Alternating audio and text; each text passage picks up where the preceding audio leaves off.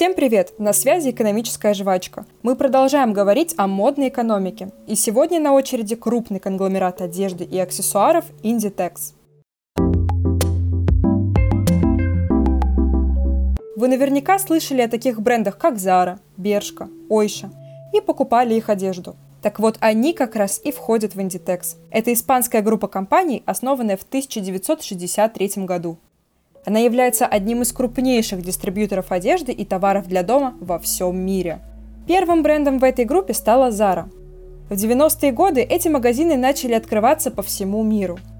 На сегодняшний день компания открыла более 6 тысяч магазинов в 84 странах.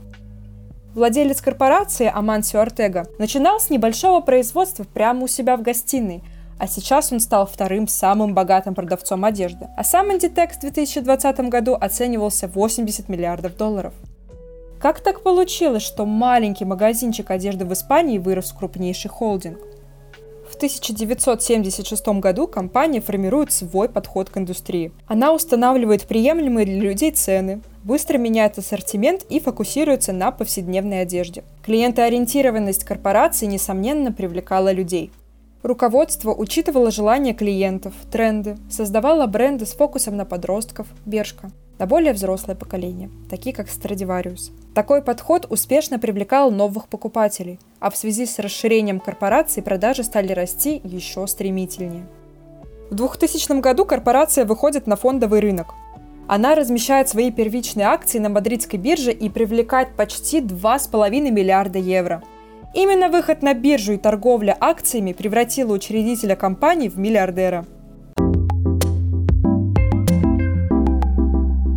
Еще один фактор успеха компании – это онлайн-продажи. Когда конкуренция между несколькими конгломератами начала расти, появились первые интернет-магазины – в 2011 году уже все бренды, входящие в Inditex, появились в онлайн-пространстве. В 2022 году Inditex получил около четверти от всех продаж именно от интернет-магазинов. Кстати, Inditex почти не тратит деньги на рекламу. Конечно, промо-ролики все равно выпускаются, но их бюджеты достаточно скромные.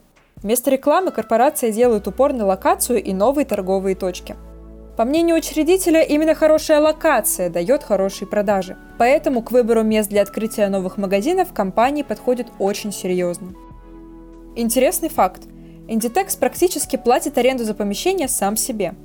Существует такая компания, как Ponte Gadea. Эта организация контролирует около 60% доли Inditex и владеет недвижимостью на сумму около 15 миллиардов евро. Вся схема работает так. Понте Гадея покупает недвижимость на дивиденды от акций Inditex, а потом сдает эту недвижимость самому Inditex. Получается такой круговорот, позволяющий экономить еще и на аренде и не платить деньги посторонним организациям.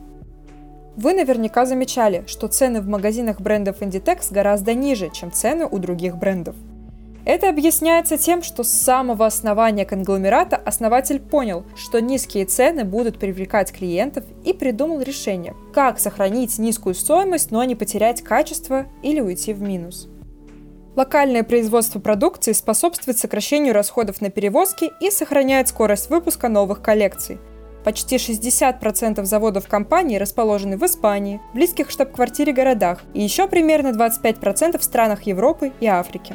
Продукция компании производится почти без посредников и дополнительных трат. Именно это и помогает держать низкие цены. На этом все. Спасибо, что дослушали до конца. Подписывайтесь на экономическую жвачку в Телеграме, ВКонтакте или на любой удобной для вас платформе. До встречи!